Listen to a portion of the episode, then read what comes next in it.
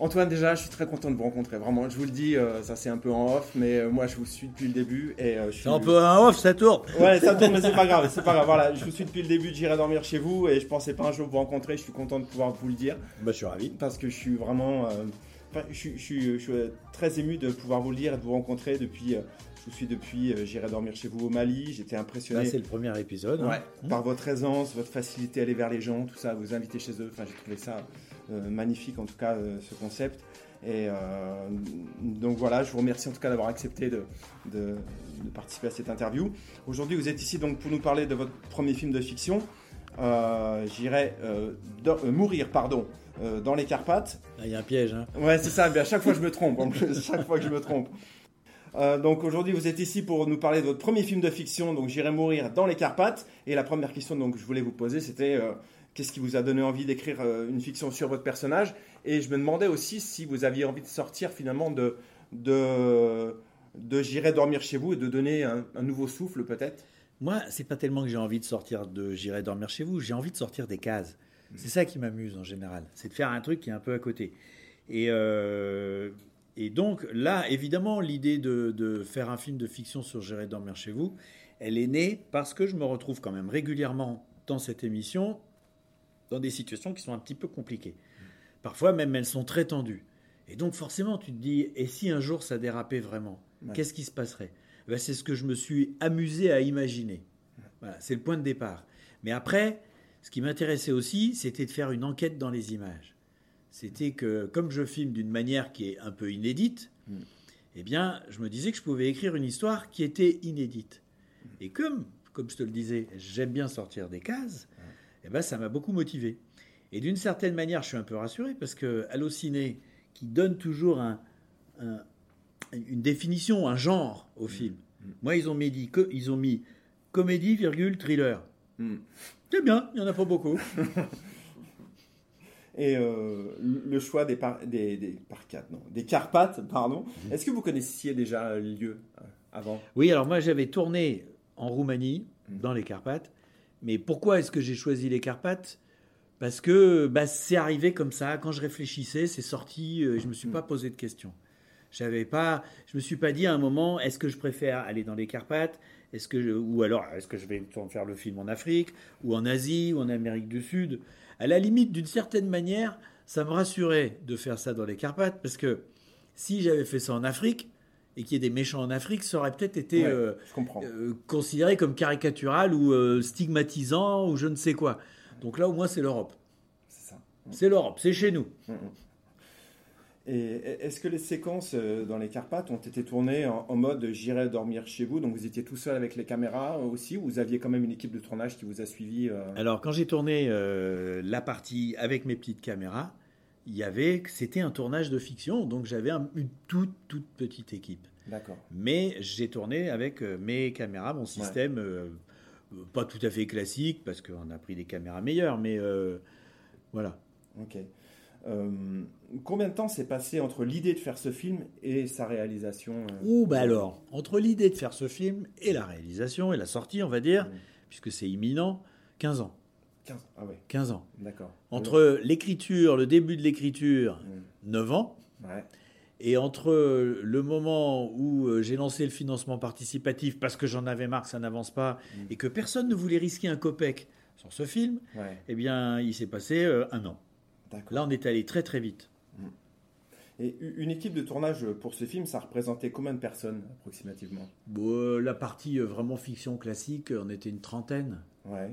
D'accord. Alors moi justement, je, je me disais, vous qui avez l'habitude de travailler seul, notamment sur les tournages de la série J'irai dormir chez vous, comment vous avez géré tout ce monde euh, sur le tournage? Est-ce que euh, quand on sait que vous êtes à la fois caméraman, ingénieur du son, et que l'on se retrouve du coup à la tête de toute une équipe, comment vous avez vécu euh, Alors, Ça? à ce moment-là, il y a un truc qui est important. C'est évidemment, moi, je sais filmer, je sais enregistrer, je sais réaliser, je sais présenter, je sais faire ces trucs-là. Mais là, tu te retrouves sur une fiction, tu as 30 personnes, et là, tu dois oublier que tu sais faire tout ça, Ouais. et tu te concentres sur les chefs de poste. C'est-à-dire le responsable de l'image, le responsable du son, le responsable de, de- de l'assistant à la réalisation, etc. Tu, tu, tu, tu concentres sur ces gens-là et tu les laisses se débrouiller avec tout ce qui est en dessous. Parce que si tu, tu essayes de tout gérer, tout comprendre, tout contrôler, tu vas te perdre. Donc, alors que toi, à partir de ce moment-là, le truc le plus important à faire, c'est t'occuper des comédiens. Donc il faut vraiment, et moi j'avais un chef op top, François Hernandez, lui il a assuré euh, super bien.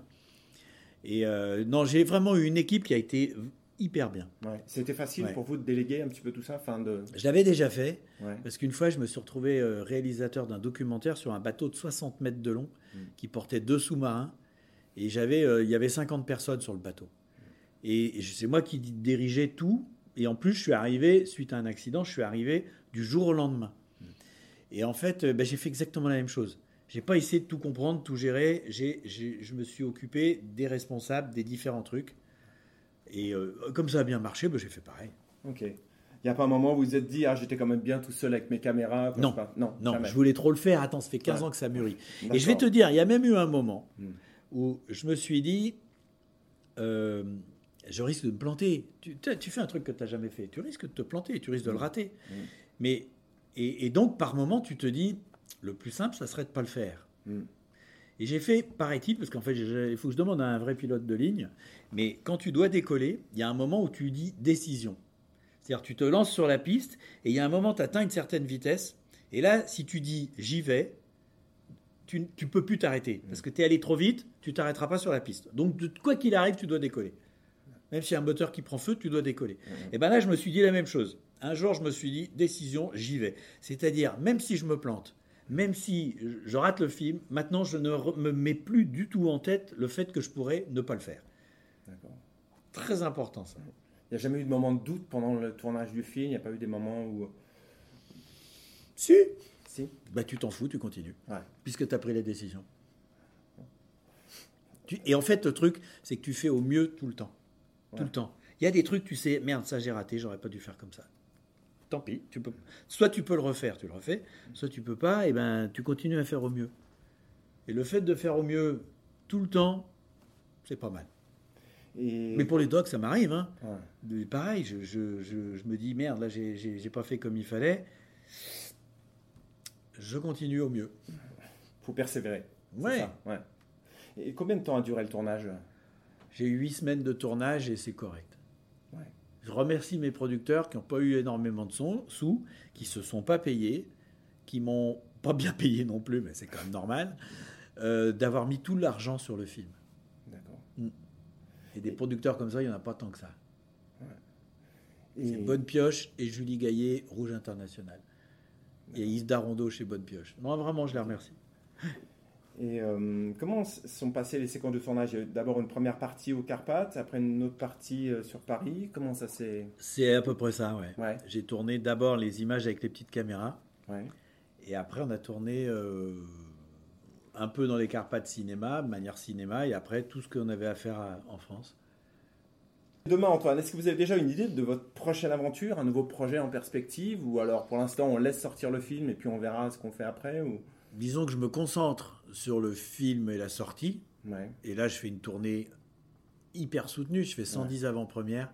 Je fais, euh, là, j'aurais, pendant l'été, je crois que j'aurais fait 8000 km tout seul. J'adore rouler. Et puis, il fallait le faire. Et c'est pas le moment de baisser les bras. Et après, ben, j'en sais rien. Je sais pas si je vais pouvoir refaire des J'irai dormir chez vous parce que la situation est quand même particulière. Et puis, euh, j'ai d'autres projets de films, mais je pense que je vais avoir au moins autant de mal à trouver les sous. Parce que je ne veux pas refaire la même chose. Comme je veux faire autre chose, on va m'expliquer que oui, non, mais ça, c'est pas une bonne idée. Et justement, dans ce contexte sanitaire particulier, comment vous appréhendez la sortie de, du film Je m'en fous parce que, ben oui, moi je fais le maximum. Ça, c'est pareil, c'est le même raisonnement pour le. Euh, quand tu as merdé une séquence sur le film. Tu fais au mieux tout le temps. Donc moi je peux rien changer. Je veux dire, si les cinémas ferment dans 15 jours, j'en sais rien. Je mhm. Je crois pas. Mais euh, je fais pour le mieux, pour le mieux, pour le mieux. Et ce que je vois, c'est que les salles, elles sont pleines, pleines Covid. C'est-à-dire, il y a des espaces, mais elles sont pleines. Eh ben, écoute, c'est pas mal parti si elles sont pleines. Mm. Les gens vont peut-être aller voir le film. Et ils devraient d'ailleurs. Oui, c'est vrai, on, les encourage en tout cas. Et en tout cas, on parlait, c'est vrai, de cette période sanitaire. Et euh, moi, j'ai eu plaisir à vous regarder sur les vidéos que vous avez fait sur Facebook pendant ah. la période de confinement. J'irai rajeunir chez vous où on a pu découvrir le Antoine de Maximi euh, d'avant, oui. celui que moi je, connaissais finalement peu, et euh, celui qui allait tout près des cratères pour faire des prises de vue impossibles. Bah, c'était ce que j'ai fait avant J'irai dormir chez vous est beaucoup plus spectaculaire que J'irai dormir chez vous. C'était impressionnant, moi. Mais oui, mais les gens découvert, savent pas. euh, bon. Ouais, c'était impressionnant. Oui, mais c'est pas par hasard que j'ai pu faire J'irai dormir chez vous, c'est que j'avais fait Oui, tout ça grâce à avant. ça aussi, ouais. Eh ouais, ouais. En tout cas, moi, je trouve que vous avez un parcours euh, magnifique. Et ce que je retiens, en tout cas, c'est cette philosophie que vous avez, euh, cette phrase que vous dites souvent, c'est quand rien n'est prévu, tout est possible. C'est Et vrai. je trouve que cette phrase-là, elle ouvre des portes, en fait, à, à tout ce qui est impossible. Si on n'ose pas, je pense que si on arrive à intégrer cette phrase, euh, on arrive à faire des choses aujourd'hui. Il faut être prudent quand même. Oui, Voilà. bien sûr, bien Mais sûr, oui. raison gardée. Mais, euh, mais en tout cas, quand rien n'est prévu, tout est possible. Je trouve que c'est une belle philosophie. hein. Eh ben écoutez, ce sera le mot de la fin. Et Voilà. allez au cinéma, non, non, Ouais. non. Merci beaucoup, Antoine de Maximi.